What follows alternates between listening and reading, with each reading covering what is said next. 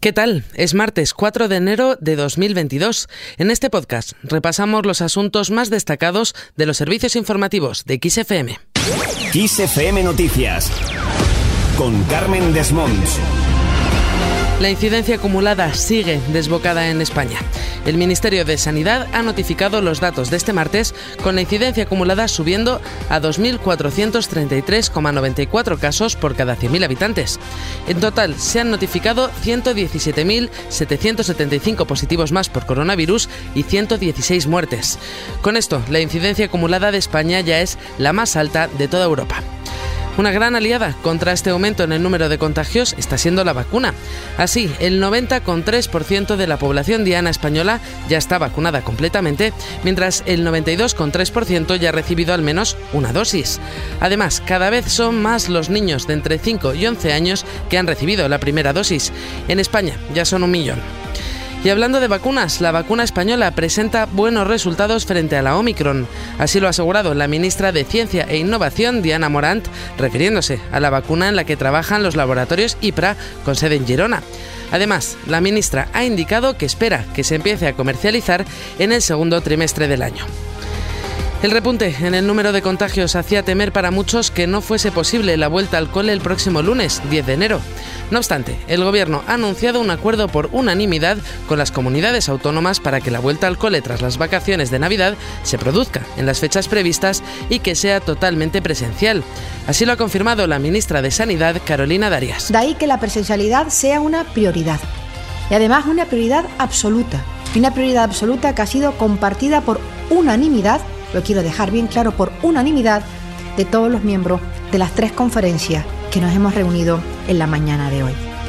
Además, se ha establecido que los estudiantes vacunados no tendrán que hacer cuarentena tras estar en contacto estrecho con un infectado. Aquellos que no hayan recibido la vacuna sí tendrán que respetar una cuarentena, aunque será de siete días. Y es que, tal y como ha dicho la ministra, es fundamental que los niños vuelvan a las aulas, aunque con las máximas precauciones. Pues es imprescindible en el desarrollo de la infancia, la educación es un factor clave, también desde el punto de vista sanitario, para mejorar la salud, nuestro bienestar físico y emocional y también para garantizar la equidad. Eso sí, esta vuelta a las aulas se hará con todas las precauciones que ya se mantenían, como el uso de la mascarilla, la ventilación cruzada, la distancia social y los grupos burbuja. Lo explica la ministra de Educación, Pilar Alegría. Prudencia, sí. De hecho, es la que hemos mantenido durante todos estos meses, pero alarmismo, ninguno. Cambiamos de asunto para hablar de los datos de empleo. Y es que el paro ha registrado el mayor recorte de su historia. El paro registrado en los servicios públicos de empleo se situó en los 3.105.905 desempleados al cierre de 2021, tras disminuir en 782.232 personas respecto a 2020, un 20,12% menos. Asimismo, la Seguridad Social cerró el pasado año con 19.824.911 afiliados de media. Son casi 776.500 más que al final de 2020, marcando la mayor creación de empleo en un año desde 2005. Llanos Castellanos, la secretaria de Justicia, Relaciones Institucionales y Función Pública, ha sido la encargada de anunciar estos datos. La escuchamos. En resumen, tenemos 20 millones de población activa, 20 millones trabajando, que es una cifra que no se conocía desde el 2007. Y tenemos 362.000 más que cuando empezó la pandemia. Llanos Castellanos ha calificado de rotundamente buenas las cifras de empleo con las que cierra el año 2021. Además, ha asegurado que las políticas socialdemócratas del gobierno de Pedro Sánchez han recuperado el empleo en 18 meses frente a las políticas neoliberales del gobierno de Mariano Rajoy, de las que ha asegurado que tardaron más de 12 años en recuperar los niveles de empleo previos a 2007.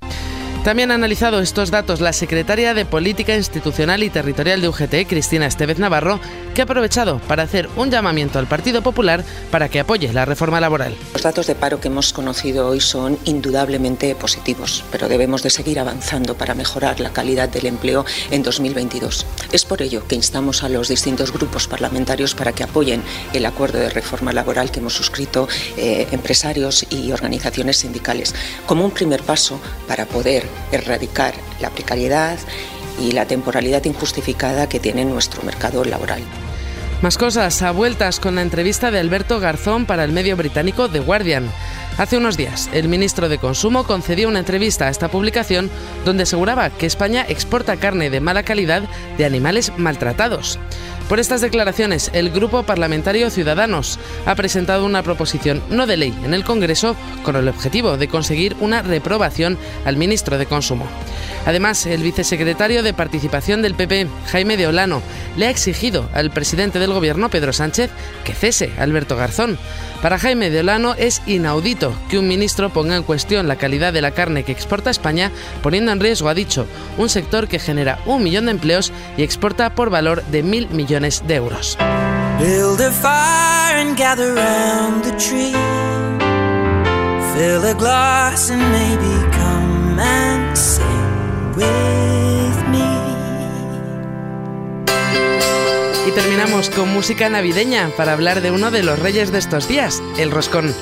Y es que pocos son los que conciben no probarlo el 5 o el 6 de enero en nuestro país.